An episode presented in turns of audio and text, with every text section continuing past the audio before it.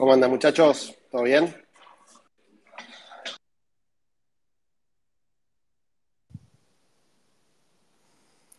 Gaby, ¿cómo va? Pato, creo que estás en mute.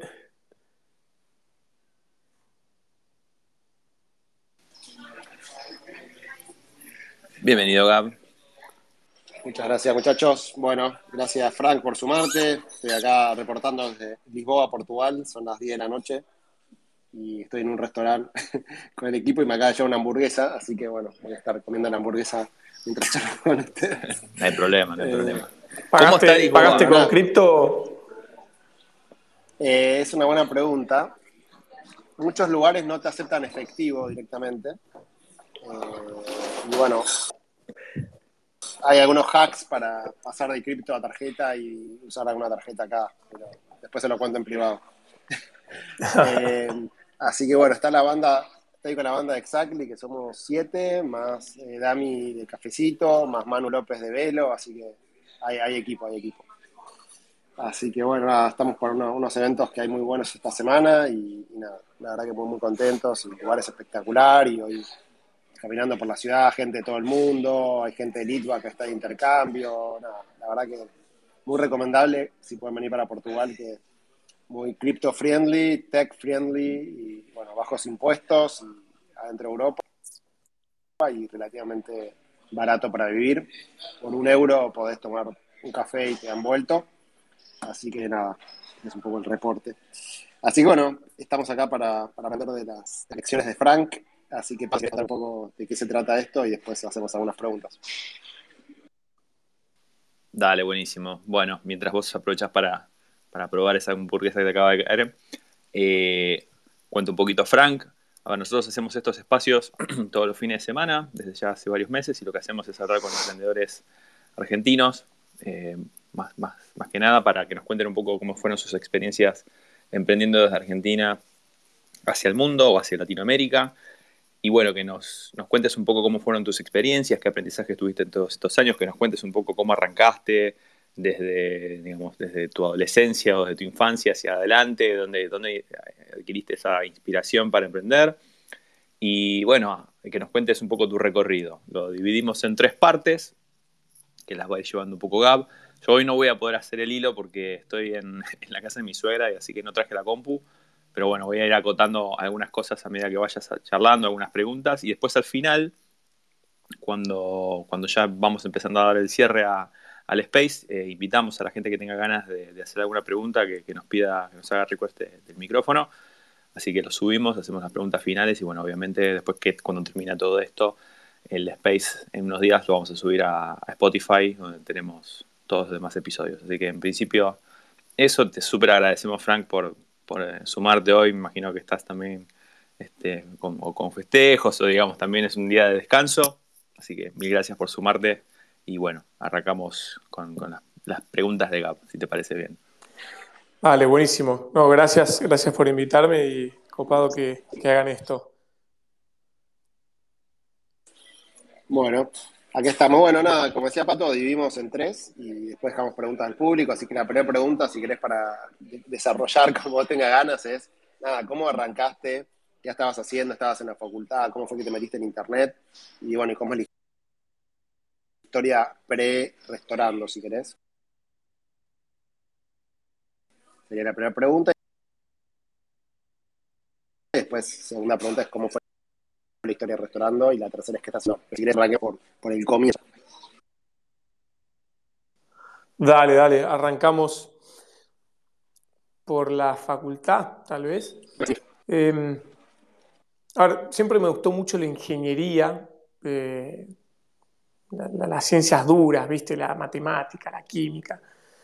Eh, por eso estudié ingeniería industrial y mm, creo que en tercer año se me prendió el bichito emprendedor cuando fui a una conferencia en Endeavor y, veía que, bueno, había emprendedores detrás de todas las empresas o de muchas de las empresas que eran conocidas y que inclusive nada, solíamos usar con frecuencia. Emprendedores me refiero a que la habían arrancado ellos, eran la primera generación Eh, y muchos habían arrancado, digamos, sin tener un, background, viste, fuerte de eh, familia en los negocios o inclusive de, tener un track record, viste, un legacy en la industria, viste, en fin, me llamó mucho la atención de esa conferencia que eran todas personas muy accesibles, viste que a, quienes vos podías después del escenario preguntarle,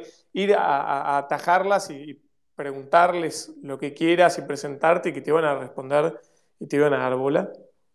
Eso para mí fue como un, un, chispazo. Dije, bueno, acá evidentemente eh, si uno tiene ganas eh, y, tiene una, idea eh, con, con un equipo, puedes conseguirlo.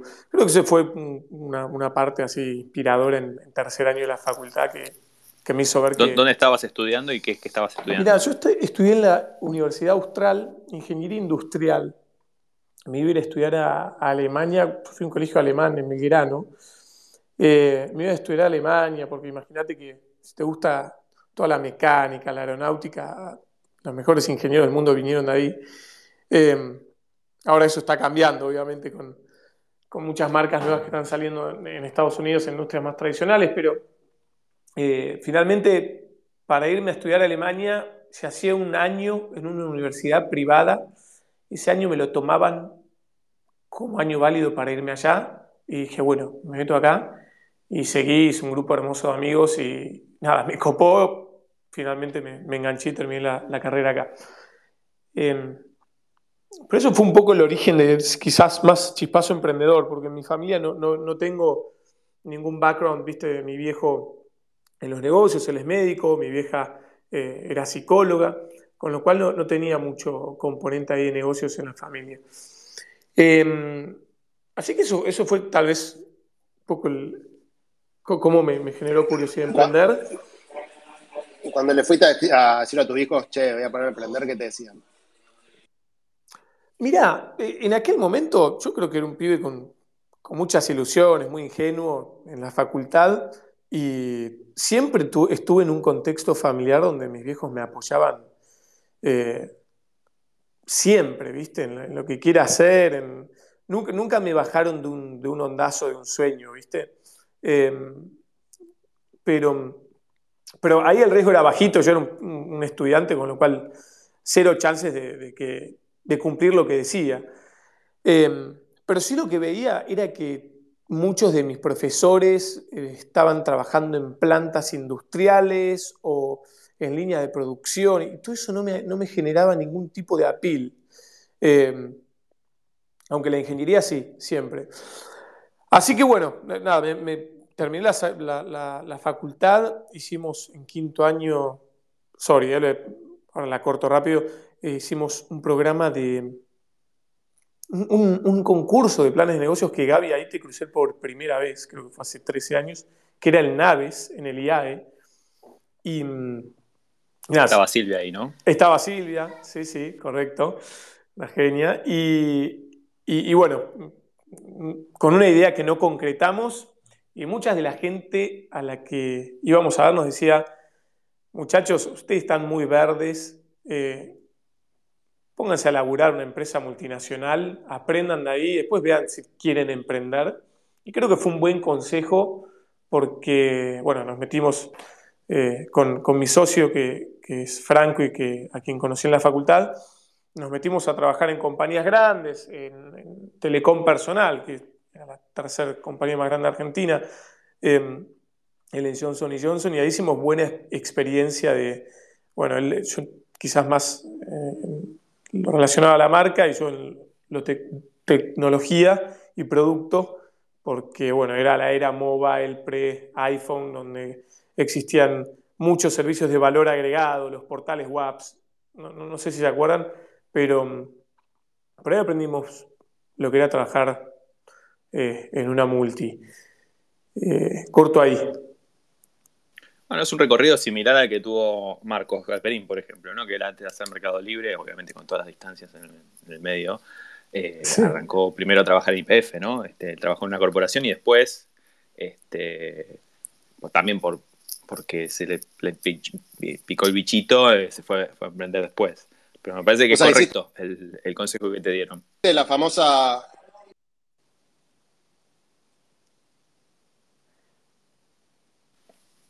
¿Me decías? Te, perdimos.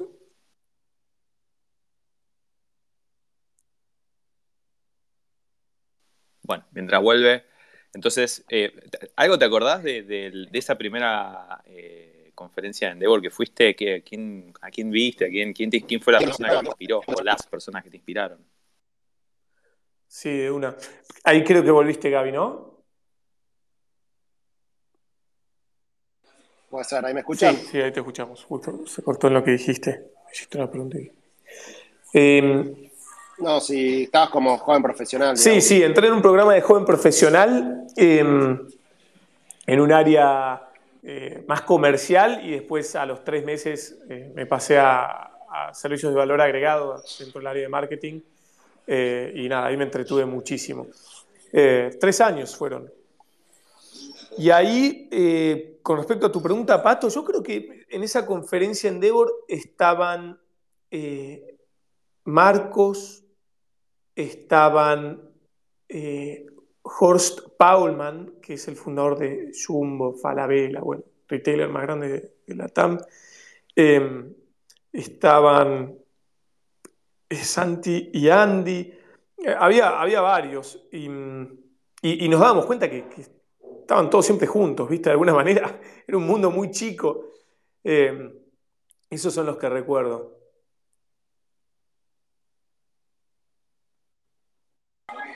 ¿Cómo, fue el salto entonces de Telecom? Mira, teníamos muchas ganas de emprender la realidad y, habiendo pasado tanto tiempo, puedo blanquearlo. Yo trabajaba hasta las 4 de la tarde y después la mente me empezaba a volar hacia proyectos personales. Em, y llegó un punto en el cual, después de tres años, y de tener ahorros y de vivir inclusive en una casa eh, prestada, ¿no? en la casa de mis viejos, em, era el momento de dar el salto. Y teníamos, yo creo que tenía, no sé, como que te diga 12 meses de runway, es decir, si vos dividías los ahorros que tenía por lo que gastaba por mes, tenía 12 meses de runway como para tirarme a la pileta, probar eh, y ver qué pasaba. Riesgo bajísimo, imagínate, no estaba ni de novio, o sea, cero responsabilidades, cero, cero eh, hoy tengo hijos, digo, no, no strings attached, viste, en aquel momento. Y, bueno, anunciamos creo que en, mayo un, un, trigger muy importante para mí fue la muerte de mi vieja, ella tuvo cáncer eh, y la, peleó como 10 años y obviamente eso me golpeó. Dije, che, escúchame, yo tengo que emprender. ¿Qué carajo estoy haciendo? Y ahí, bueno, pegué el, portazo. La verdad que fue un, día que no me olvidé, fue hermoso.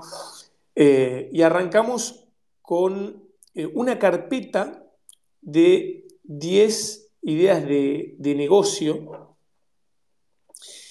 que las tenía muy, muy bien estudiadas, eran la mayor parte copycats, eh, modelos viste, probados en Estados Unidos. En aquel momento, Venture Capital y las rondas y todo lo que estamos viendo hoy no era tan común. Eh, y lo que más resonaba eran los copycats. Yo creo que hoy, obviamente, ya, ya dimos muchos pasos en la TAM y estamos inventando algunas industrias porque la realidad local es diferente, pero en aquel momento era más, más que nada replicar cosas que funcionaban afuera. Eh, Frank, una pregunta, para un segundo. Eh, antes contabas lo de tu vieja, digamos, cuando lo contabas yo dije, esto te habrá pegado mal. ¿Cómo hiciste para que una situación mala la transformaste en impulso para poderte emprender? ¿Cómo es esa, esa vuelta? Mm, Mirá, no, no, lo tengo tan claro, ¿viste? Creo que o que ir a algún psicoanalista, pero siempre fui muy resiliente y muy, muy positivo con, en general, ¿viste? Con la vida y con, con lo que uno encare. Eh, no sé, no, no, no me acuerdo qué fue, pero, pero creo que hace mucho tiempo tenía ganas de emprender y eso fue como lo que me disparó a decir, che, hace algo que valga la pena, O sea, tenés ganas de hacer esto, eh, no la dejes pasar. Eh, ahí es una sola y tenés que probar. Así que, quizás eso. A eso sumado también es que, vos veías cómo era el, palo cuando te recibas, ¿no? Que vos tenías ganas de, meterte en la industria metal mecánica, por ejemplo, y no tenías muchas ganas de estar en la planta. O sea, había una combinación ahí de cosas. Total, total. ¿Y cómo, en eso, cuando vos hablas de la ansiedad de negocio, copycat, ¿en qué año estamos hablando? Mira, esto fue más o menos 2009, 2009-2010. Eh, algunos proyectos contemporáneos de aquel momento, ahí veo que Rod está de oyente, era eh, su red social, También estaba eh, Gilby, una especie de, sí, en privé. Em, las de delivery no existían. De hecho, una de las carpetas, una de las ideas de negocio en las carpetas era esa. En fin, no, me acuerdo tanto, pero, pero para poner a la audiencia en contexto, 2009-2010. ¿Grupón no estaba? ¿Grupón no estaba en esa época? Grupón no estaba en esa época, surgió, o sea, por lo menos no sonaba acá. Eh, empezó a sonar acá creo que en 2012, si no me equivoco, con Pace Urbano muy fuerte, 2011, 2012. Pero imagínense que el iPhone lo lanzaron, si no me equivoco, 2008, ¿no? El primer iPhone. Estamos hablando 2007, ok. Sí, dos años después. Eh, era todo muy diferente. En la TAM, ¿no? ¿Y qué hiciste? ¿Qué, hiciste con la carpeta esa? ¿Fuiste a ver Mirá, fuimos a ver a, fuimos a ver a cualquiera. Eh, me crucé con, todo tipo de personajes, eh, entre ellos, hace poco lo conté, eh, a un tipo que quería hacer un Disney en, Argentina. Ah, el chabón ese es un bizarro. El, tipo que, al final ahora está, está arruinado, está en la calle. Sí, no, fue, fue una anécdota ultra, muy bizarra. Eh, en fin, sí, fuimos hasta ver a, personajes como ese. Eh, me acuerdo que uno de los proyectos era una casa de apuestas online. Fuimos a, ver a representantes, jugadores picantes. En fin, conocí mucha gente en ese proceso y te digo, fue, un gran aprendizaje. Y después, obviamente, gente del palo más eh, eh, tequi y con background y experiencia real eh, de haber construido compañías de tecnología y haberlas eh, excitado, haber levantado fondos. Y obviamente ese camino, todo ese, segmento, si de, la, de la jungla era el que nos despertaba mucha admiración y, y, mucha, digamos, confianza en que había algo sustentable ¿no? y algo de generación de, valor, fuerte eh, en el largo plazo. Así que por hacer, entonces, las, carpetas tenían muchas ideas, pero básicamente una de las que más resonaba eh, era la de eh, copiar OpenTable, que era una compañía que conectaba restaurantes, así como muchas compañías conectaron a las aerolíneas, digitalizando su inventario, o a los hoteles, eh, todos conocemos compañías en, ese espacio, bueno, OpenTable había innovado en conectar a, los restaurantes, eh, al mundo digital, para poder hacer reservas y reservar tu mesa. Nada de payments, eh, nada de QR codes, nada de todo lo que vemos ahora, nada de ordering desde la mesa, nada de online delivery, era muy arcaico, pero estaban innovando en eso. Y eso resonaba mucho porque Dining Out era un, segmento, al margen de ser súper aspiracional, que, en todos los mercados existía. En su momento en Argentina estaba Guía Olio muy bien posicionada, 2000, eh, de vuelta 2010, em, y, en Brasil también tenías Bella Sao Paulo, tenías un montón de, en cada país donde investigabas un poco tenías buen tráfico eh, para monetizar y para conectar con el mundo real. Así que esa, esa pegó mucho y bueno, al final, no la quiero alargar mucho, pero terminamos tomando esa dirección. ¿Y quiénes eran los, los founders originalmente? O sea, ¿cómo, ¿cómo, tenías pensado vos tu equipo y cómo terminó siendo tu equipo? Bien, mira, inicialmente arrancamos con Franco, eh, mis mejores amigos de la facultad, y éramos nosotros dos solos, eh, sin, digamos, experiencia en codear eh, ni, en haber emprendido antes, ¿no? ese fue el equipo inicial. después sumamos nuestro primer empleado y co-founder fue nuestro CTO, Augusto, que hoy está trabajando para Airbnb. Eh, pero bueno, después el equipo fue creciendo, viste, conforme la compañía eh, eh, tomaba un poco más de forma, había un producto andando, podíamos hacer que la gente crea, ¿no? Porque había algo que, había una rueda girando.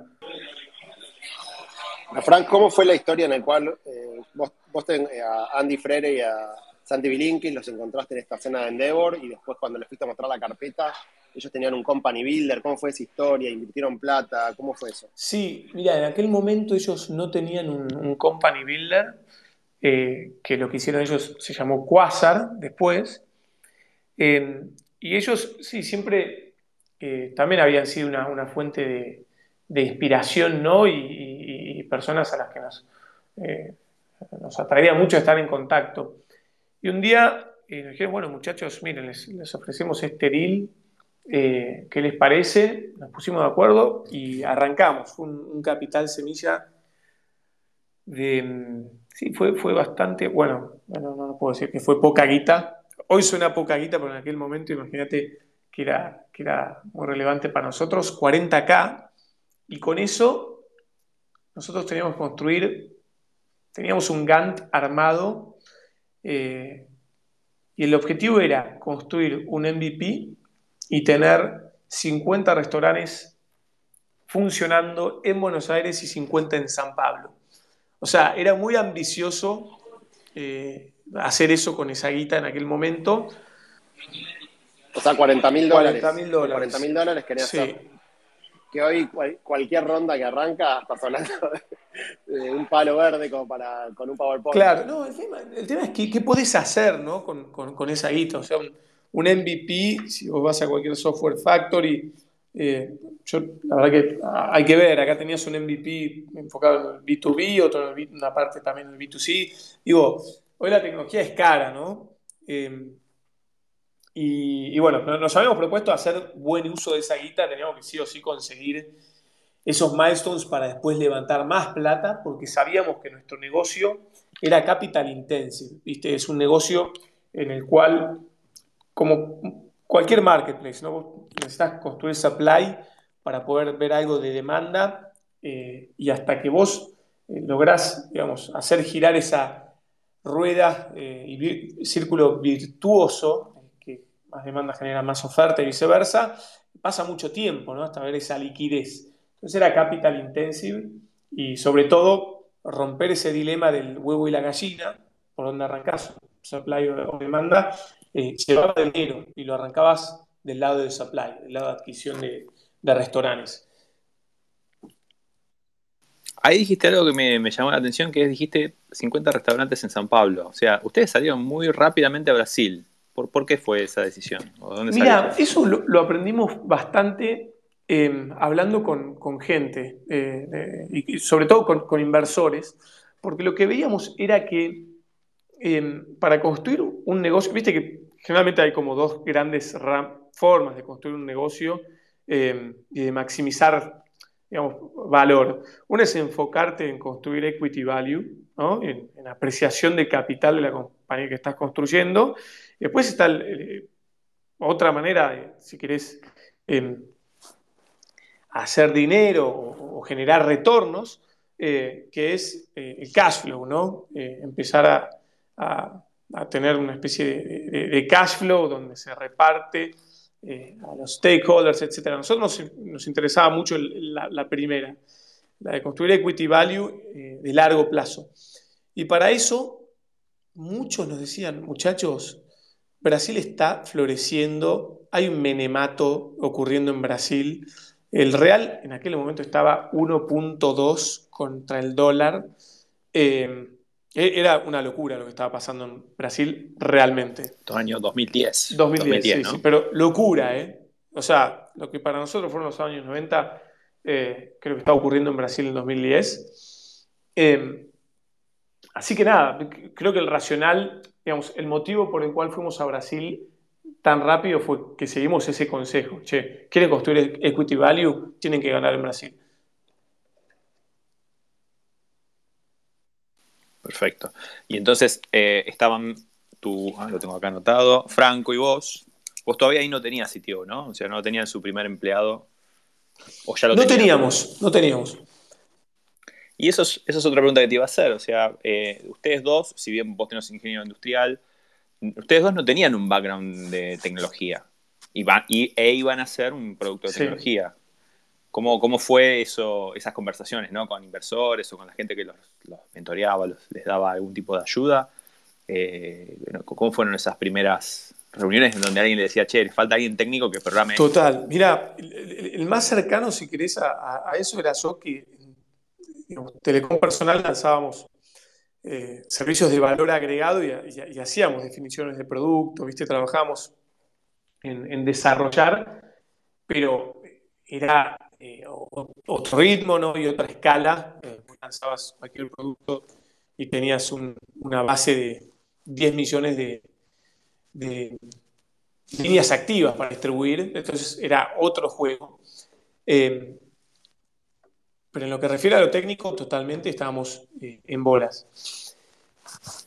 Eso fue un issue para arrancar, porque no, viste, vos cuando estás con 40K, contratar a alguien, desarrollar un MVP, encima distribuirlo en dos países, y tener transaccionalidad era, un long shot. Entonces lo que decidimos fue, vamos a, tercerizar el MVP a, unos pibes que laburaban en una software factory y lo hicieron, creo que por 10K en aquel momento, hicieron un MVP mientras nosotros buscábamos un CTO. Y el CTO, sí, al final fue, fue una referencia de Santi Sosa, fundador de, Tienda Nube. Eh, y bueno, había personas en común, viste, eh, confianza. Nos juntamos varias veces con él para conocerlo, para entender qué tipo de valores tenía, si estaba acá para, eh, para long run o, para irse rápido.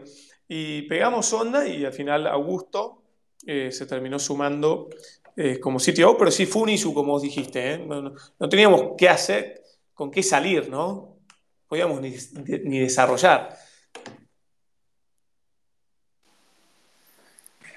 ¿Y cómo sigue la historia, Frank, después Bueno, después de eso hicimos, a ver, no, la quiero estirar mucho y, propongo que hagamos doble clic en donde pueda, digamos, generar más valor a, la audiencia, pero después de eso hicimos una historia bastante by the book, en donde podemos levantar una serie eh, semilla grande, después una serie A, una serie B, una serie C, eh, la compañía la, escalamos a toda América Latina, o sea, las ciudades principales de América Latina dentro de Brasil, Colombia, Chile, eh, México, Argentina. Y mm, con, una oferta en el medio antes del exit, en 2014 nos hicieron una oferta también para comprar la compañía. Eh, fue, fue, una historia bastante by the book. obviamente de mucho esfuerzo eh, y también de muchos altibajos, ¿no? O sea, creo que una de las cosas, una de las cosas que cualquier emprendedor tiene que estar eh, consciente de es que te la vas a, te la vas a pegar en algún momento y, vas a tener que enfrentarte a decisiones jodidas y, y, tenés que estar listo para eso y tener ganas. Eh, una, la mayoría de los startups, digamos, mueren algunos dos años cuando, bueno, arrancan con una atracción, levantan capital y después les cuesta llegar a la Serie A. ¿Qué fue lo que hicieron ustedes para llegar a la Serie A y después de la Serie A y todo el resto de la... En un momento se hablaba de que había una oferta de 100 millones de dólares para, para comprar restaurantes, no sé cuánto fue el número, pero digo, había un número muy grande. De los 40 mil dólares, de los 40 mil dólares a los 100 palos, digamos, ese, ese recorrido. Me, encanta el gossip, ese, ese dato así de, de tres cifras. Mira, eh, sorry, pensé que querías que haga un fast forward de toda la historia, pero Igual estamos súper bien de tiempo, así que quédate tranquilo. No, estamos bien, estamos bien. No, no, pero es esta parte es para mí la más jugosa, o sea, no, te digo que es fácil, pero digo, mucha gente tiene una idea, mucha gente puede levantar 40 mil dólares en alguna aceleradora de alguna manera, pero no todos logran armar una compañía en toda la TAM, tener una oferta enorme de una compañía de Estados Unidos, o sea, ¿qué pasó ahí para llegar a eso?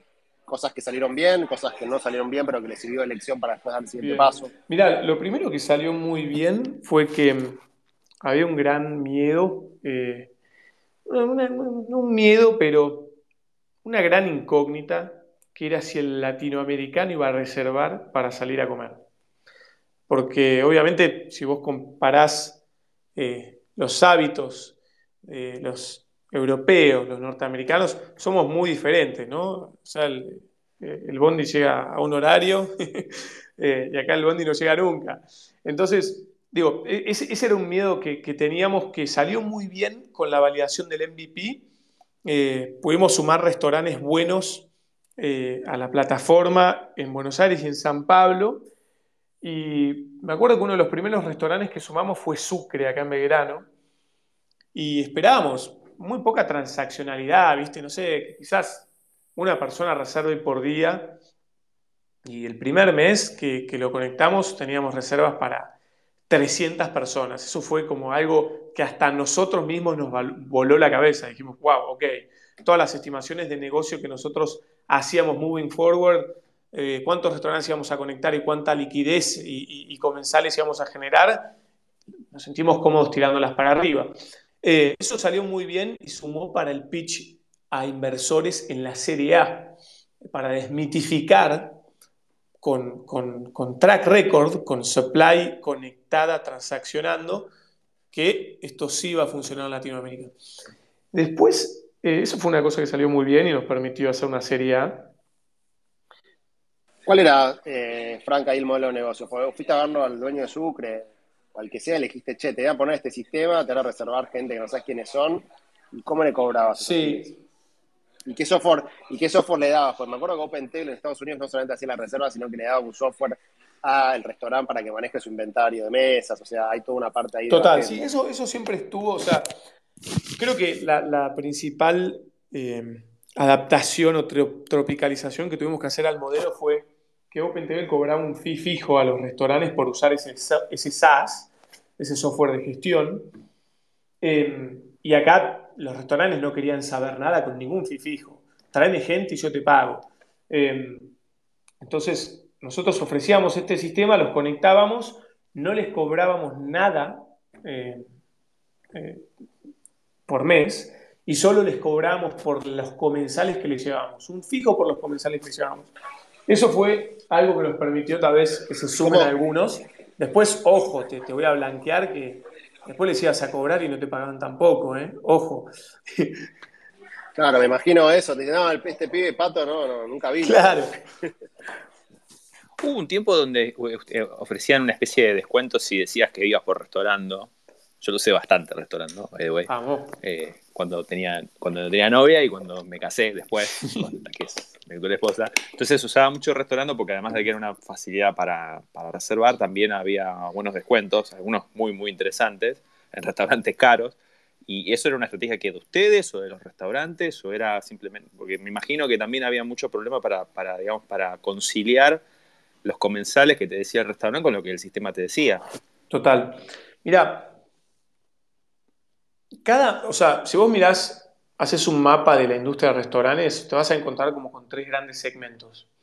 El tope de la pirámide, son los restaurantes de fine dining, que no concentran mucha demanda, pero donde la reserva es necesaria. Si no la haces, no tenés mesa. Después tenés en el, torso de la pirámide todo lo que es casual dining, que ahí está el sweet spot. Ahí es donde la gente va, va donde se mueve la demanda. Eh, en ese target de restaurantes, la propuesta de reserva no era tan sólida, no era algo contundente para el comensal. La realidad es que como comensal, eh, después entendimos, ¿viste? después de, mucho ejecutar, que el compromiso de hacer una reserva, de llegar al horario, es una inversión para el que está del otro lado y que tendría que haber un driver mucho más grande para hacer la reserva, que era algún tipo de beneficio, cortesía, lo que sea.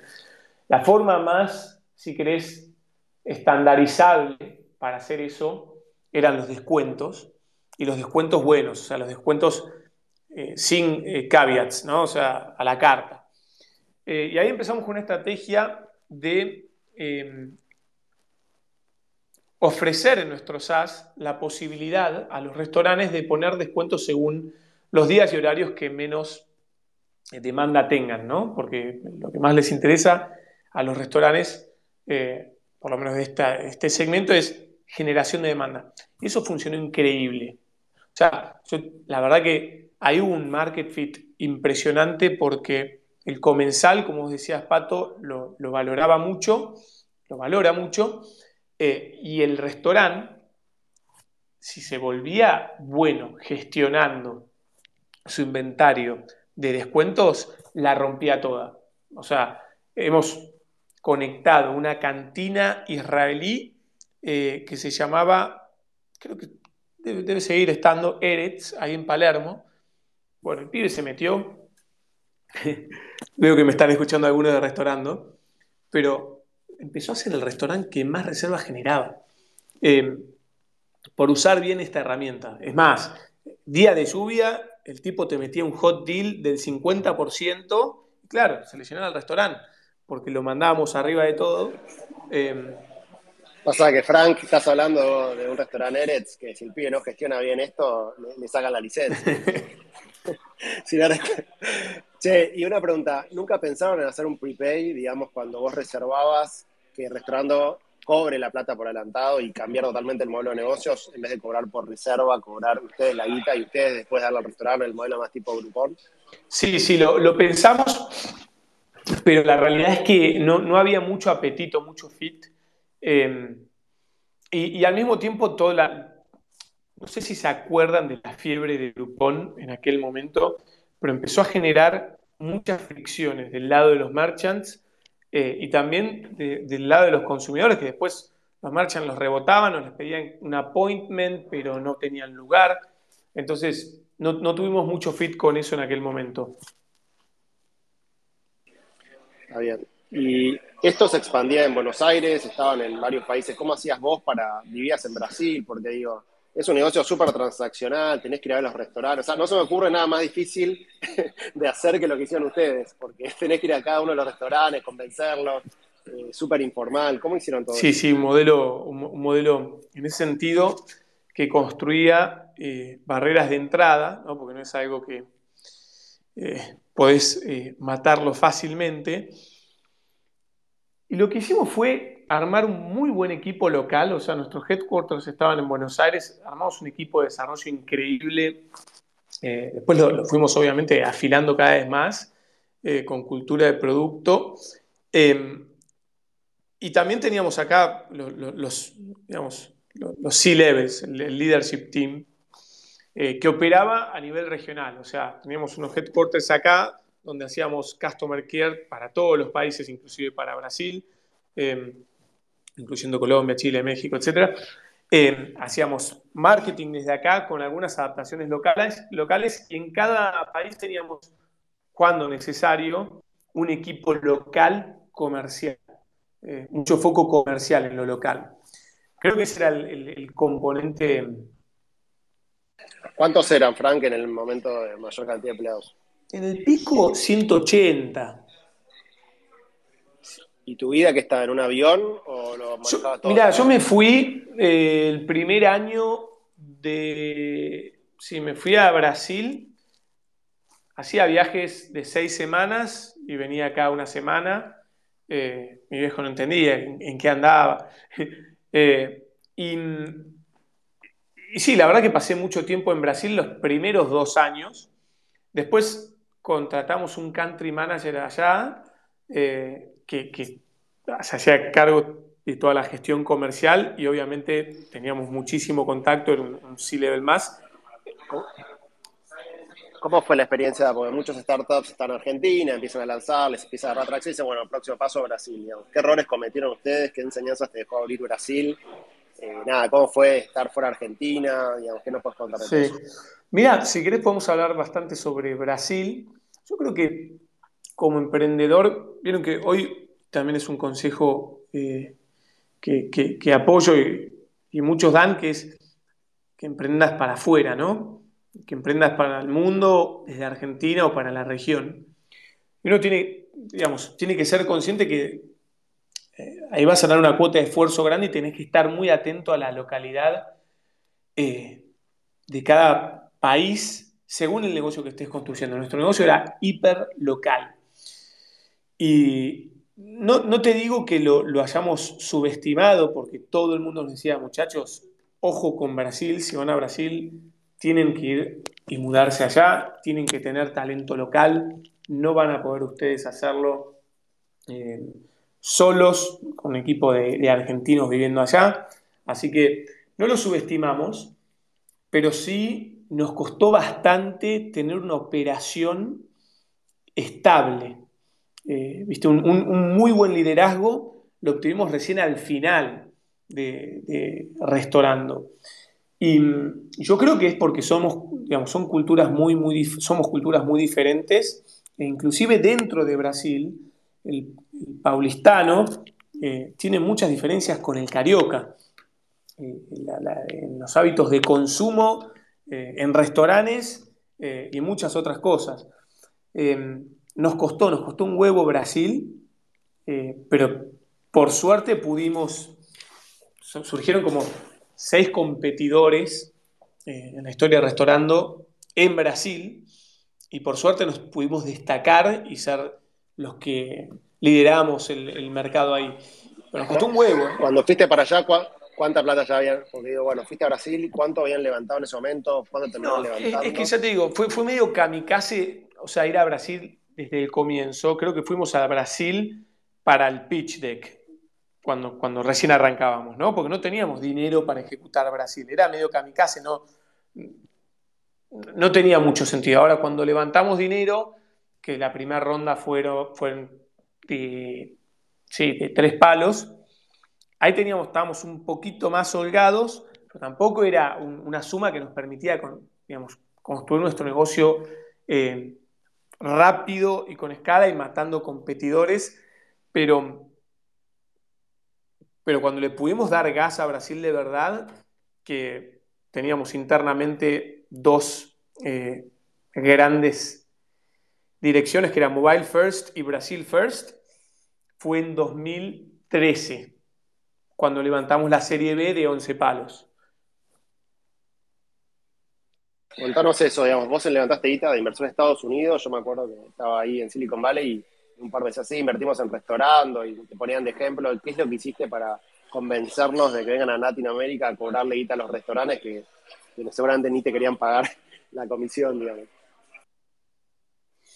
Mira, yo creo que teníamos, a ver, teníamos un muy buen producto, había buenas, buenos unit economics, es decir, el costo que te salía adquirir un restaurante eh, se repagaba, porque tenía gente reservando y restaurantes que te pagaban por ello, eh, y la oportunidad del mercado era muy grande, ¿no? O sea, vas a, mirar cuán grande hoy es la industria gastronómica en Natal y tenés, en Natal y tenés un, mercado eh, enorme, ¿no? 230 billion, si pones las proyecciones de delivery que se cuatriplicaron en los últimos años, sigue expandiéndose, ¿no? O sea, oportunidad grande, buen producto y, también equipo. En aquel momento teníamos buen producto y buen equipo chico, ¿no?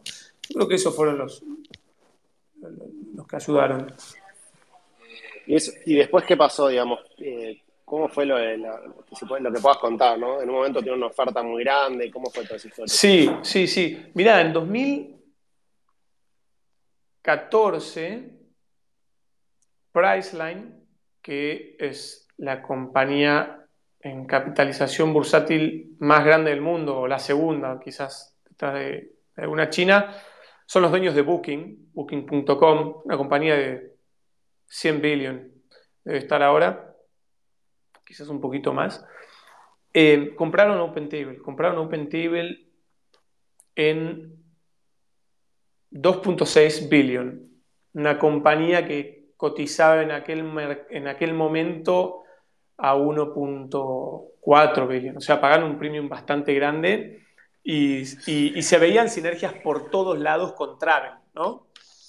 Eh, con lo cual, nada, en aquel momento eh, tuvimos una oferta bastante agresiva y la posibilidad de, vender y, se nos llegó el culo de preguntas. La verdad que la compañía era muy chica. Eh, nosotros facturábamos en aquel momento creo que un palo y medio de net revenues. era una muy, muy buena oferta.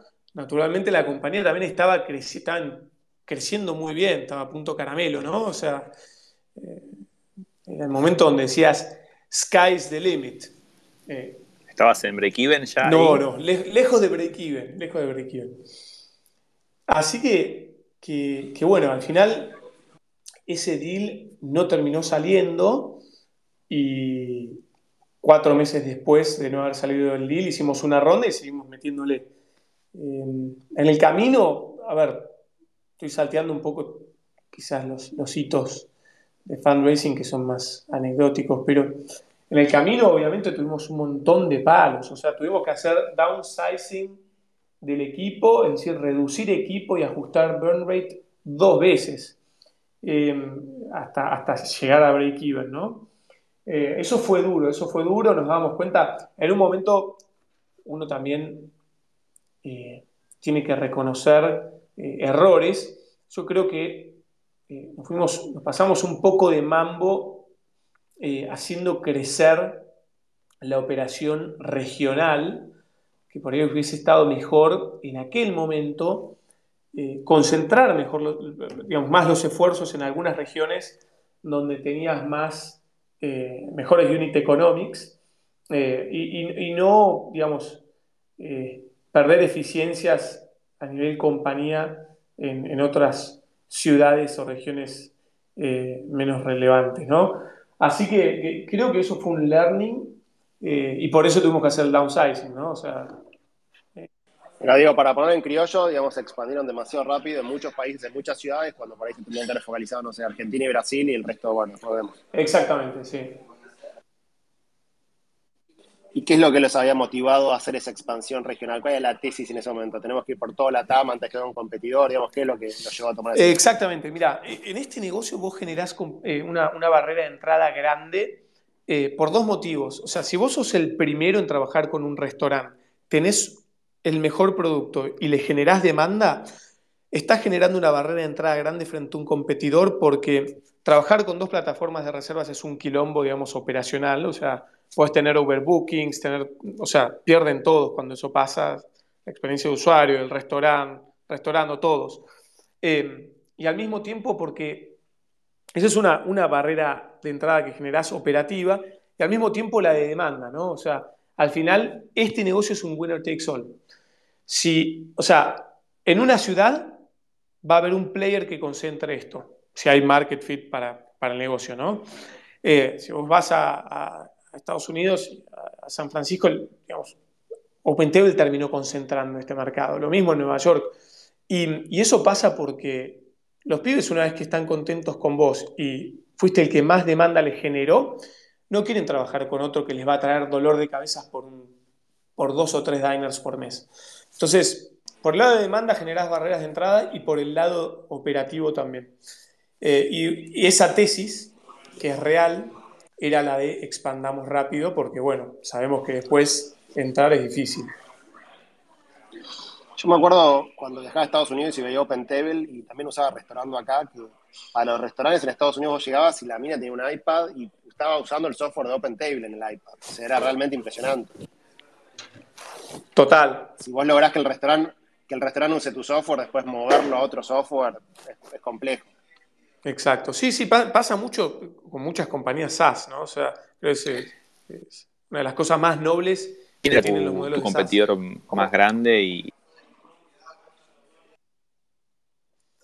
Competidor más grande, teníamos en Brasil eh, una compañía que estaba muy fuerte en descuentos, que se llamaba Groupster. Ese era un competidor para, que lo teníamos muy, muy bien mapeado. Y después, que hablamos un montón de veces, eh, eh, nunca, nunca, nunca, fuimos exitosos eh, absorbiéndolos, bueno, en un deal de, juntar fuerzas. Después se volvió muy fuerte de Fork, porque de Fork había empezado a operar en, Brasil y de repente teníamos un, compañero ahí que empezaba a invertir en radio y, y nada, te preguntabas cómo les estará yendo. Al final, cuando nos compraron, The Fork es la compañía que opera este modelo eh, dentro de TripAdvisor. Eh, cuando nos compraron, la verdad que juntos reconocimos que nos iba mucho mejor y que eh, el, deal iba a ser un éxito em, para la compañía, sobre todo en Brasil, porque sumaba gran base de restaurantes, de consumers y nada, se dominaba el mercado muy rápido. Pero fue muy lindo ver, los chicos de, restaurando lo, lo, saben y lo recuerdan los que están oyendo, que abrimos los números y lo primero que queríamos era comparar, a ver cómo le estaba haciendo a los otros. Y, la verdad es que eh, estábamos ejecutando bastante mejor. Eh, ¿Cómo, ¿Cómo fue Frank? Eh, yo me acuerdo, esto es hace bastante, pero en su momento uno miraba guía óleo, ¿no? Antes de ir a un restaurante, etc. En un momento restaurando, casi compra guía óleo, lo miraron y no lo compraron, y después como que lo superaron, ¿no? A nivel tráfico, etc. ¿Cómo fue eso? Porque había un competidor en Argentina que era guía óleo que podría haber hecho el modelo restaurante, tenía todo como para hacerlo. Sí, total. A ver, primero, yo creo que para una compañía eh, pivotear eh, no es fácil, ¿eh? O sea, para, para cualquier compañía eh, el caso, acá estamos discutiendo un negocio transaccional con SaaS operando eh, versus una compañía que tiene un negocio basado en el contenido, ¿no? Em, yo creo que pivotear es muy difícil y que así como vos contaste esa historia, em, no paramos de ver historias así que se repiten de un Netflix que, que ganan Blockbuster, o de un Amazon que se come a Walmart, o bueno, todos los ejemplos que, que podamos, eh, se nos ocurran en tech. Yo creo que pivotear es muy jodido, ¿eh?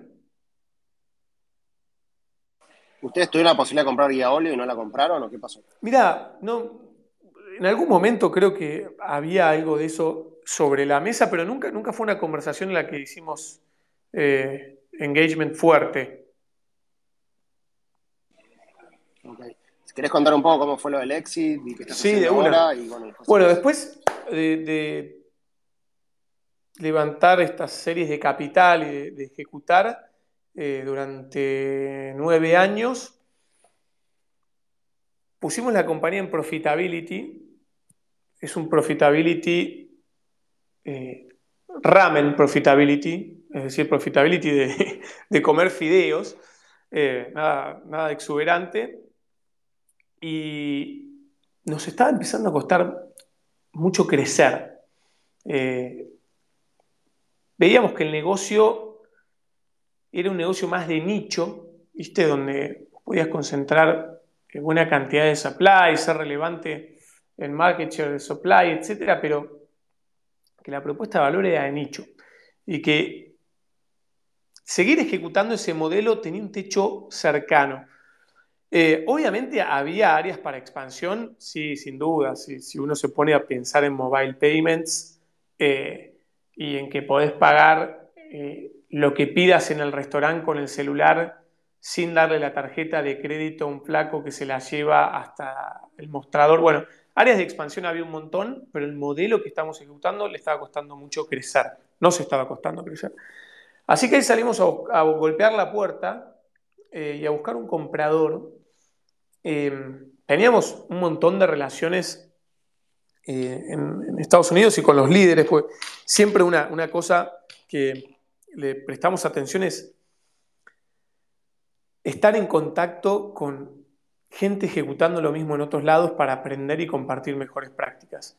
Y mm, yo hace creo que ah, justo antes de que The Fork la adquiera eh, TripAdvisor en 2014, que fue casi con dos meses de diferencia que OpenTable sea adquirida por Priceline, había pegado muy buena onda con el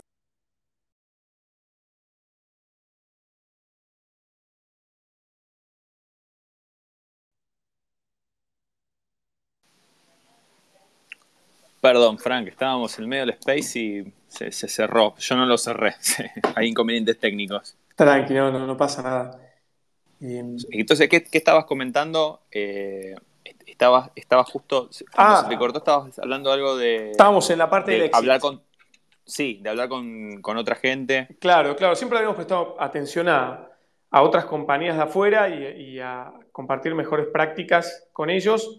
Y, bueno, uno de ellos es el founder de Fork, eh, que estuvo siempre interesado en, la, compañía y era una compañía que, mm, si bien no conocíamos por dentro, tenía un espíritu bastante similar en la propuesta de valor.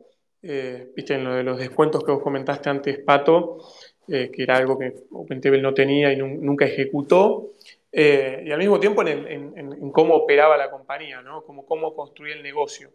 era una compañía que se había podido expandir bien internacionalmente a lo largo de su su, vida, cosa que OpenTable no, o sea, OpenTable fracasó eh, expandiéndose fuera de Estados Unidos. Eh, abrió en, España, se tuvo que ir, abrió en Italia, se tuvo que ir, abrió en Turquía, se tuvo que ir. Eh, y de Fork había hecho eso muy bien, yo creo que por su naturaleza cloud, pero también su naturaleza de no enfocarse solo en el fine dining, que es una partecita del mercado.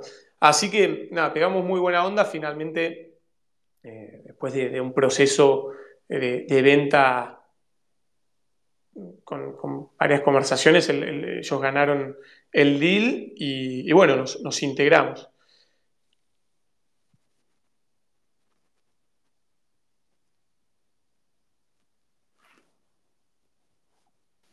Buenísimo, justo estoy diciéndole a Gab, así se puede sumar para acá. Eh, y bueno, ¿en qué andas ahora? Entonces, ¿qué, cuáles son las nuevas, los nuevos horizontes para vos? Genial. Mira, yo ahora estoy trabajando en TripAdvisor, eh, en el rol, digamos, en el equipo de estrategia. Eh, el equipo de estrategia es un equipo súper chico, somos tres personas, y lo que hacemos es analizar oportunidades para la compañía. muchas veces digamos, son oportunidades donde tenemos un, right to win eh, grande y decidimos ejecutarlas internamente, es decir, invirtiendo recursos de la compañía eh, para, capitalizarlas, aprovecharlas, testearnos. Muchas veces miramos qué compañías hay en el mercado eh, que se puedan comprar y otras simplemente las descartamos, ¿viste? hay proyectos en donde haces mucho research eh, y, inversión de tiempo, pero bueno, al final no es una industria que tenga eh, una adyacencia muy fuerte, no es una oportunidad que tenga, que tenga que sea enorme para la compañía o que haya otros ejecutándola bien y la tenés que dejar pasar y bueno, cerramos la carpeta, aprendimos y a la próxima.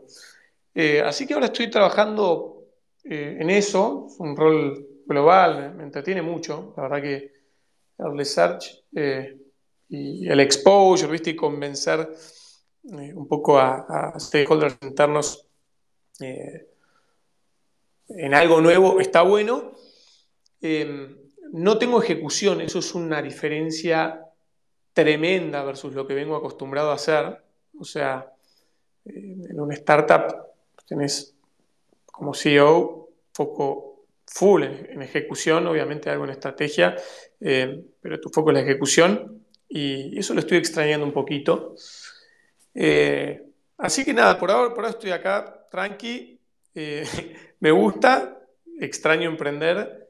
Yo creo que el año que viene puede ser un buen año para, emprender. Eso te iba a preguntar, ¿vas a, volver? ¿Qué, se, te, cruza con las ganas para emprender?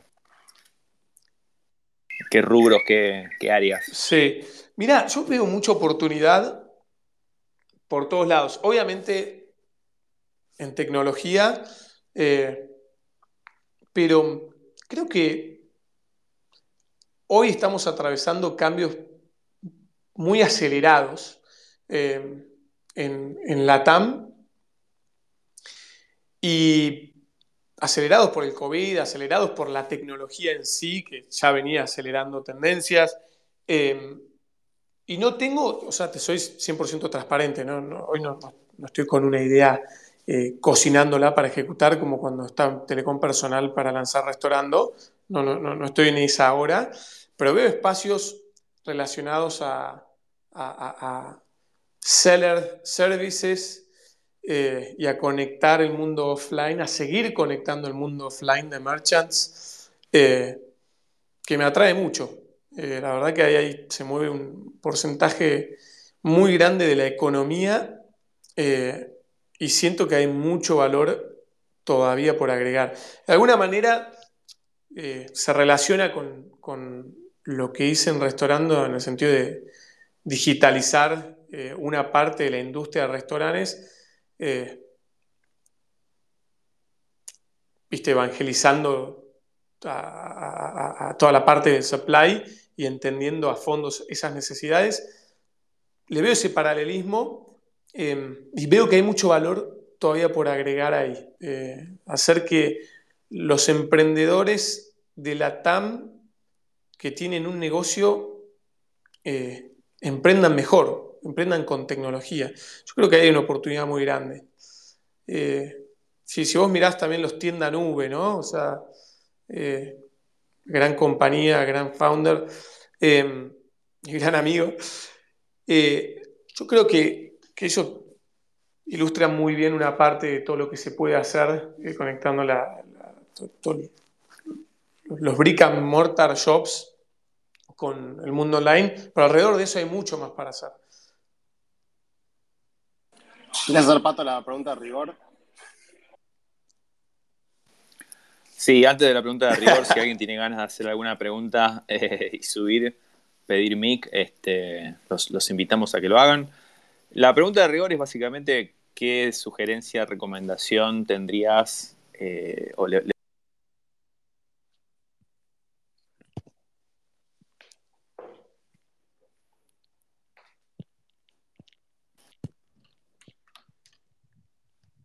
Pato, ¿sabés que no sé si soy el único, pero no te escuché nada? No, la, pregunta de rigor es, ¿qué consejo le darías al Frank Martin de hace 10 años? Wow.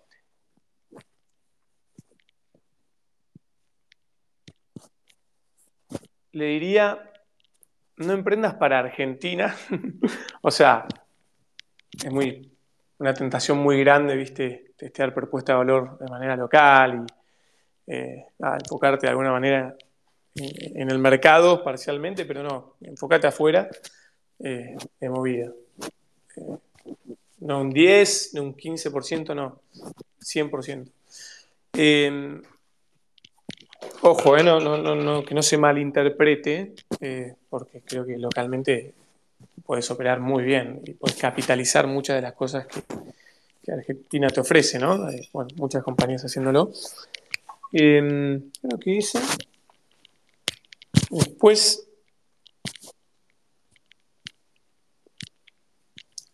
Hay, muchos learnings que ya creo que los naturalicé. Lo, más, lo, más, lo, más, lo más importante de todo es eh, enfocarte en el cliente siempre eh, y entender y nunca eh, sesgarte por opiniones eh, internas a la compañía o por los gut feelings eh, de diferentes personas. Em, siempre enfocarte en el cliente y en, entender dónde está el verdadero valor construido eh, en, el contacto permanente con el cliente. Creo que nosotros cuando fundamos Restaurando no teníamos esa experiencia y mm, la conseguimos después de mucho tiempo y, la supimos ejecutar muy bien. Creo que teníamos un productazo, eh, pero al principio no. Al principio era más eh, lo que nosotros creíamos que tenía valor, eh, no lo que los clientes nos decían que tenía valor. y bueno, después seguramente muchos otros, ¿no? O sea, creo que es, es muy importante escalar una vez que realmente tenés market fit eh, no te desesperes por crecer, eh, desesperate porque los pibes que usen tu producto cuando te vean en la calle te abracen Eh,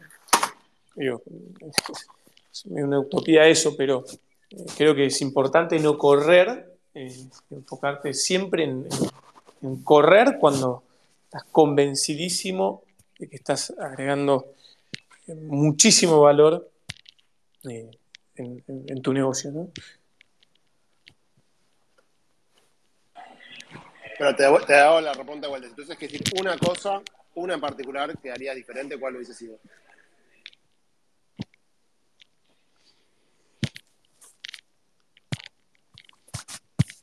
Yo creo que hubiese, a ver, me hubiese gustado tal vez ir un poco más lento en algunas etapas eh, y tener un mejor producto antes de crecer, relacionado a este último comentario que te, que te hice, ¿no? O sea, ser agresivo un poco más tarde. Con el riesgo de que un competidor por ahí te gane, porque también decía lo de winner takes all. O sea, tomamos ese riesgo con tal de tener un mejor producto. Tomo ese riesgo, sí. Perfecto. Bueno, está bueno porque no es, no es totalmente intuitivo y parecería ser que lo que hicieron está bien, pero ahora si no ves de vuelta harías otra cosa, así que está buenísimo. Pato, ¿querés eh, abrir ahí los micrófonos para los que quieran preguntar? Sí, estaban eh, Martín primero y después Mati. Así que Martín, bienvenido.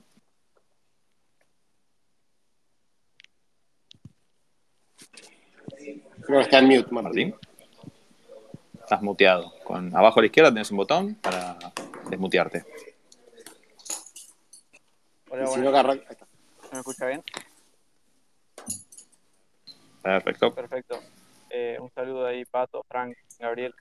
Che, eh, quería preguntarte cómo fue eh, el momento en el que obtuvieron el primer inversor, si cuánto tiempo ya había pasado de la empresa estar eh, trabajando.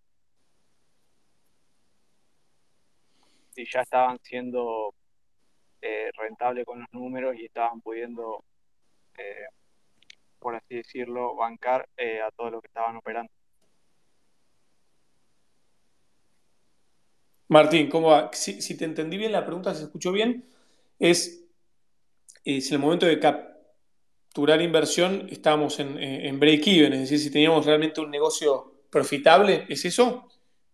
Exactamente.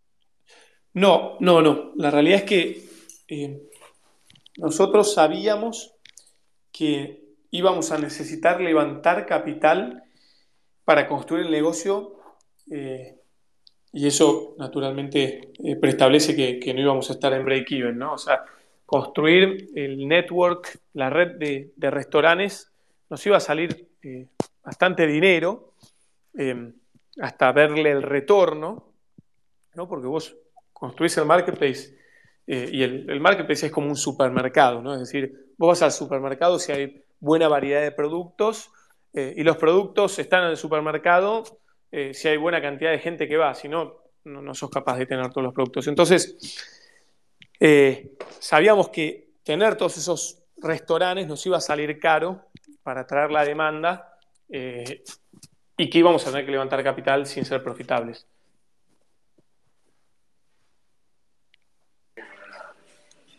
Buenísimo. Eh, Mati, ¿querés nombre y colegio y preguntas y avanzamos? Y después está Rodrigo y la gente 86.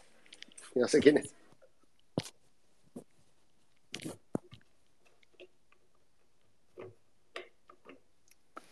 Mati de Pintar Libre, está por ahí. ¿Qué tal, chicos? ¿Cómo están? Eh, antes que nada, feliz día a sus madres. Eh, Frank, ¿cómo estás? Eh, tengo una consulta para hacerte y es en, tu background con, con Restaurando y luego de Fork, ¿qué es más importante en los partners? ¿La calidad o la cantidad? Mati, ¿cómo andás? Cuando hablas de partners te referís a, a los restaurantes, ¿verdad? Sí, sí, sí, 100%. Eh, es, una, muy buena pregunta.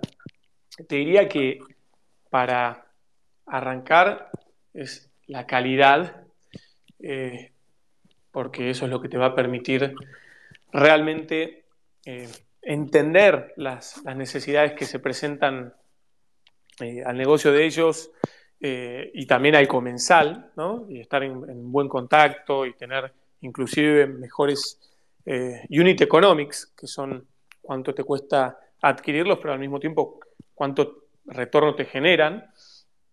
Entonces, 100% foco en calidad.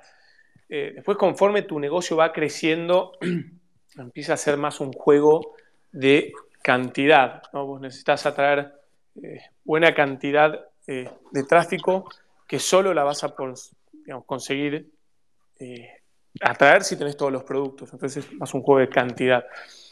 pero para comenzar, volviendo a la pirámide de los restaurantes, arriba de todo fine dining y nicho, torso de la pirámide casual dining, eh, y abajo de todo fast food, si querés, eh, enfocarte en el tope de la pirámide para aprender y construir un negocio más saludable es clave. Ok, ok, perfecto. O sea que en un modelo utópico a Restaurando le, hubiese gustado tener a todos los restaurantes del mundo, por decirlo así, o a The Fork en este caso. Totalmente. Ok. Gracias, Frank. Un placer. Bueno, acá tenemos a Rodrigo. Hago, hago, dale, dale, dale, Pato.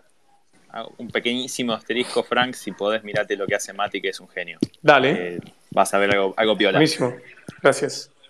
Pasamos el PNT. che, está Rodrigo desde Miami. Espero que no esté haciendo kite. Pero no, no, pero estoy en la playa. Aprovecho para escuchar un poco y la verdad que es un placer. Un gran saludo a Pato, Gaby, y a la banda que está por ahí. Frank, qué, qué bueno poder escuchar tu historia. Eh, mira, te quería preguntar algo muy puntual que, no sé si lo has digerido del todo. todo. Viste, es difícil para emprendedores el momento cuando uno recibe una, una, oportunidad de vender la compañía, como vos contabas cuando estabas facturando un palo y medio, y después cuando saliste a vender y demás. Y, y, siempre mirando para atrás es siempre más difícil, ¿no? Porque con el diario del lunes uno siempre sabe más información. Pero en ese momento la decisión que tuviste de tener la venta de la compañía o estabas facturando un millón y medio de dólares. Fue una decisión que dijeron, ¿sabes qué? Creemos que vamos a llevarlo mucho más lejos y más vale esta, esta, esta venta no sirve ahora o lo miras para atrás y hubieras dicho, ese era un buen momento para hacerlo. ¿Qué, aprendiste de vos y de ese momento de alguna forma que quieras o puedas compartir? Sí, de una. ¿Todo bien?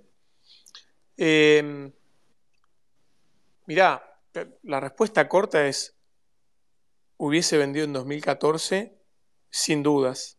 O sea, independientemente de los economics, el valor del tiempo, el, tiempo tiene muchísimo valor, ¿no? Eh, el tiempo eh, es costo-oportunidad, el tiempo es eh,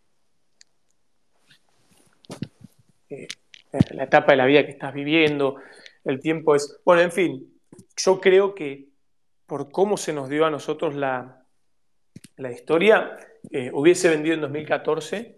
Eh, una de las cosas que también uno como emprendedor tiene que eh, aprender a no sesgarse es que cuando una industria se calienta, cuando hay una industria que se calienta, eh, y surgen eh, oportunidades como esa, eh, es muy difícil que se vuelvan a repetir, muy difícil. obviamente en nuestro caso se dio, viste, y se dio cuatro años más tarde, cinco años más tarde, y fue, fue un buen final, pero yo creo que no siempre uno como emprendedor está completamente frío, pues es como un hijo, un proyecto tuyo, una compañía, como para tomar esas decisiones. Ojo, tenés casos eh, que te demuestran todo lo contrario. ¿eh? eh caso de Mercado Libre, tuvieron, esto es público, lo, lo han contado muchas veces, eh, tuvieron varias ofertas en años donde estaban eh, tenían un tamaño de negocio razonable eran profitable, que, inclusive se les cayeron y después lo mejor que les podría haber pasado era que se, que se caigan, ¿no? Em, pero, pero bueno, no, conozco si la naturaleza en aquel momento eh, había sido una industria que se calienta y tenés inbound leads para comprarte o si había sido al revés, pero en mi caso, eh, había sido así, ¿no? Nos habían venido a buscar, se había calentado mucho la industria y éramos líderes en la región. Así que mm, no sé si, te, respondí, pero eh, resumidas cuentas. No, creo, creo, sí, creo que es, es, tal cual eso. Primero que uno nunca sabe en ese momento, creo que el tema de estar en frío o en caliente es difícil, eh, pero, pero nada, también es algo muy personal, ¿no? Entonces, eh, a, mí, por ejemplo, me pasó también, en un momento en un momento querían comprar, yo no quería vender, y en otro momento quería vender y después se cayó. Entonces, y, nunca sabes exactamente, digamos, en ese momento. Pero si vos querés volver a emprender hoy en día, ¿estarías más o menos en el mismo rubro o, o viste que podría haber evolucionado mucho más ese negocio hoy? Y lo dejo ahí, pues no pregunto más, pues me encantaría más, pero lo dejo. Tranqui, tranqui. No, no, yo creo que eh, no evolucionó muchísimo más. No, no, no, no, seguiría en la misma. Sí, obviamente en tech, que se come el mundo, pero eh, las reservas no necesariamente. Bueno, espectacular. Bueno, un abrazo grande. Gracias, querido, igual. Gracias, Ron. Desde la playa, espectacular. La gente 86 no sabemos quién es, así que si querés presentarte. Y... ¿Qué tal? Buenas tardes para todos. Eh, yo soy Claudio. No, no soy el agente 86, todavía no. Eh, yo tenía una pregunta doble para Frank, que era la, la primera es si, si, estaba investigando para emprender algo en el mundo de las criptomonedas y si cree que, que algo a futuro puede venir por ahí. Y la segunda era si podía compartir, la que se pueda compartir, cuál fue su peor experiencia como emprendedor y que le hizo dudar en algún momento de tirar todo al carajo. Buenísimo. ¿Qué haces, Claudio? ¿Todo bien? Mira, eh, criptomonedas. Eh, dedico bastante tiempo eh, a gestión de, digamos, de, inversiones. Bastante tiempo es, depende mucho de, de la semana, ¿no? Pero eh, todos los días dedico tiempo eh, a monitorear portfolio y al mismo tiempo de, nada, seguir las, las noticias, eh, por más que sea un, long-term investor ¿viste? Y, tenga stock picks ¿viste? de largo plazo, lo sigo, me gusta, aprendo mucho eh, y dedico, tiempo a ello. Dentro del mundo cripto, la verdad que hace poco hablaba con Gaby de esto, no tengo un exposure enorme, eh, estoy más en, entre un 10 a 15% de la liquidez invertida en eso, eh, pero cada vez que me meto un poquito más eh, en investigar los proyectos y al mismo tiempo en entender lo que significa, eh, la verdad que, se me pone la piel de gallina y, debería estar mucho más invertido en esto. Eh, no, no, tengo un rol activo en cripto, la verdad que no, nunca digas nunca, eh, quizás es un, un área eh, en el que me enfoque, pero no, no, no, lo tengo ahora en, en, mi mente más que como inversor. Respecto de tirar toda la mierda, no, no. A ver, sí te puedo contar momentos, momentos duros por los que cualquier emprendedor pasa, ¿viste? Y, sin dudas le van a tocar a todos los que emprendan, eh, de alguna u otra manera, tarde o temprano. Eh, pero nunca, nunca, estuve cerca de tirar eh, toda la mierda, como, como dijiste, ¿no? De abandonar. Eso no. no. Yo creo que los momentos duros hay momentos duros que son eh, quizás emocionalmente eh, más difíciles de, digerir y hay otros que son que típicamente vienen más por el vínculo con la gente eh, y hay otros momentos duros que son momentos duros de negocio y punto. Y tenés que ser muy muy frío y la verdad que no te tiene que costar digerir eso. Tenés que tomar decisiones ser frío y ejecutar eh, creo que los momentos duros fueron cuando, por ahí había liderazgo de la compañía, que yo pensaba que estaba más sólido, o que compartía los valores de todo el resto y no. Esos son los momentos donde decís, confías un poco eh, y, nada, apostás en un equipo que, por ahí no, está en la misma. Eh, después, los que son también difíciles de digerir cuando tenés que este, deshacerte de parte del equipo, por ponerlo una palabra muy, muy fría. Eso es duro también, ¿no? Porque estás construyendo historia, ilusiones, sueños con, un grupo de gente que, por ahí no, no, puedes seguir contando con, al menos durante un, tiempo. Y, creo que esos son los momentos duros eh, que, me acuerdo. Después todos los demás, la verdad que fueron mucho más, viste, reconfortantes eh, eh, y, y, de victoria, pero, pero puntos en el tiempo así duros son esos.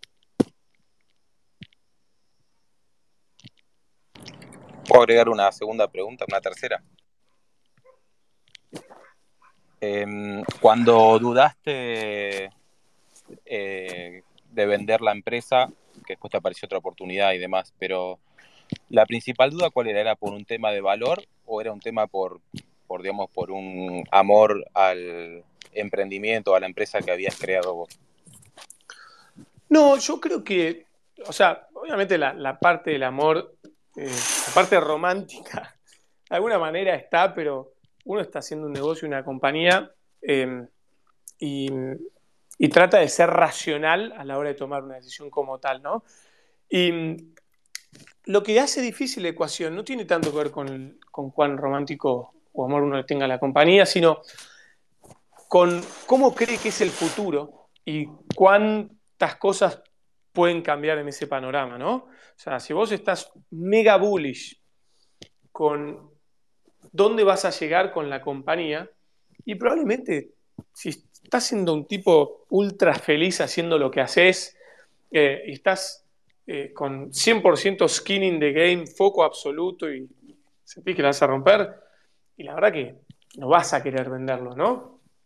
Ahora, si vos ves que compañías en el mundo que están haciendo esto hace mucho tiempo, por más que vos creas que puedes eh, ir muy lejos, que están hace mucho tiempo eh, haciendo lo mismo que vos, no lograron, no sé, desromper la industria o conseguir X escala y, mm, no sé, no hay sinergias con otras industrias adyacentes donde nada, lo tuyo se puede acelerar, etcétera, yo creo que ahí eh, es donde se te planta la duda, ¿no? Eh, entonces, no tiene tanto que ver con el romanticismo, sino con cómo crees que se ve el camino para adelante. Si la estás pasando mal, eh, si la verdad que estás medio desgastado, medio golpeado, y, bueno, la verdad que es natural que, tengas más apetito de vender que no. Pero cuando estás muy motivado, es difícil.